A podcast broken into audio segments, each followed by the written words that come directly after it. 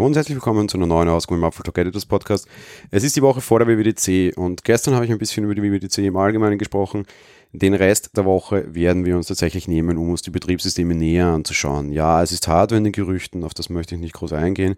Vielleicht mache ich das nur ganz kurz am Ende der Woche, aber das ist eher auf jeden Fall nicht das Hauptargument oder das Hauptinteressante auf der WWDC. Auf der WWDC an sich steht vor allem die Software im Vordergrund. Dementsprechend werden wir auch an den nächsten Tagen dieser Woche, und das wird eine längere Woche hier in diesem Podcast werden, uns um das Thema Software kümmern und ich werde ein bisschen meine Wünsche durchgehen, sicherlich auch die ein oder andere Forderung oder Vorhersage treffen und ihr habt dann alle gemeinsam kollektiv den Spaß, mich quasi öffentlich nächste Woche Montag Lügen zu strafen, weil ich sicherlich auch mit sehr vielen Dingen daneben liegen werde, aber das ist ja durchaus auch ein bisschen der Reiz für beide Seiten in dieser Geschichte. Wir starten, wie gesagt, mit iOS. Es wird ein iOS 14 werden. Da lehne ich mich schon mal relativ stark aus dem Fenster. iOS 13 war in vieler Hinsicht ein Desaster. Wir sind bei 13.5 angelangt so viele Updates und so weit ist noch nie ein iOS von Apple gekommen. Dieses Zeichen muss Apple als Warnung nehmen. Es war generell ein sehr, sehr, sehr schlechtes Jahr, was Software betrifft. Und es wird sehr schwierig werden, hier nächstes Jahr ein bisschen nachzulegen. Apple ist ins Homeoffice gewechselt, sowieso viele Konzerne.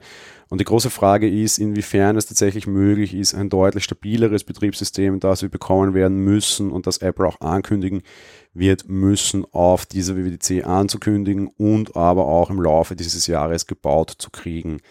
Ich bin mir sehr unsicher, ich bin mir aber sehr sicher, dass Apple zumindest Ankündigungspolitik betreiben wird und diesen Umstand, dass es kein gutes Softwarejahr war, auch in der ein oder anderen Form quasi vollgetragen wird. Sie werden es nicht so sagen, das entspricht nicht dem Stil von Apple, das entspricht generell auch nicht so dem amerikanischen Stil, aber ich bin mir sehr sicher, dass sie sich bei allen Betriebssystemen mal am Anfang hinstellen werden und sagen werden, der Fokus liegt auf Performance, der Fokus liegt auf dann deutlich kleiner und leiser Stabilität und iOS muss hier der große Anfang sein.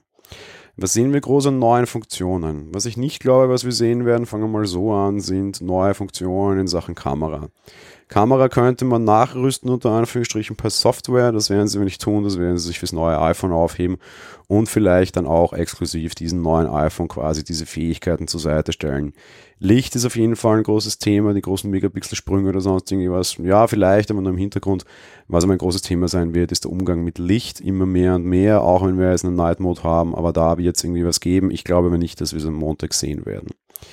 Was auf jeden Fall auch ein Thema sein wird, ist das Thema Sicherheit. Und ich glaube, sie werden in diese Richtung relativ viel bringen. Damit meine ich jetzt nicht die Systemsicherheit an sich, sondern quasi das iPhone als eine zentrale Sicherheitsschnittstelle auch in die reale Welt hinaus. Auf der einen Seite haben wir Car Key schon gesehen und ich kann mir sehr gut vorstellen, dass das iPhone zum NFC-Schlüssel generell wird. Fürs Auto wäre es durchaus eine interessante Idee. Man kann das aber auch deutlich erweitern. Hoteltüren haben wir schon gesehen, Universitäten haben wir schon gesehen. Aber warum kann ich eigentlich mein iPhone nicht als unter Anführungsstrichen digitale Stechuhr verwenden? Auch etwas, was über Corona durchaus wichtiger wurde. Ich habe an und für sich keine Zeitaufzeichnungen in meinem Job während Corona. Jetzt muss ich also wohl welche machen weil einfach bekannt sein muss, wo ich wann in der Arbeit war und ob ich quasi vielleicht mit Leuten, die dann später sich als krank herausstellen, überhaupt Kontakt hatte oder nicht. Das ist auf jeden Fall auch sicher ein Thema und vielleicht bringt Corona hier was vorne.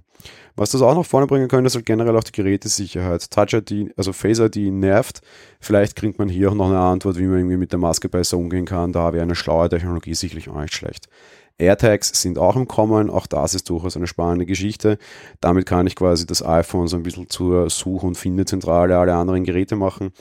Und ebenfalls ein Gerücht, das von allen sehr falsch zitiert wurde, aber sicherlich auch im Raum steht. Ich glaube, Apple wird die Keychain quasi deutlich ausbauen. Es gibt jetzt eine neue GitHub-Schnittstelle, wie man ein bisschen mehr auf die Keychain zugreifen kann, da allerdings vor allem auf den Passwortgenerator-Teil. Und ich glaube, dass das so der erste Glimpse sein wird, dass Apple quasi jetzt irgendwie One-Passwort, ein Passwort und wie sie alle heißen, etwas mehr zu Leibe rückt. Die Keychain speichert Passwörter, die Keychain kann Passwörter generieren.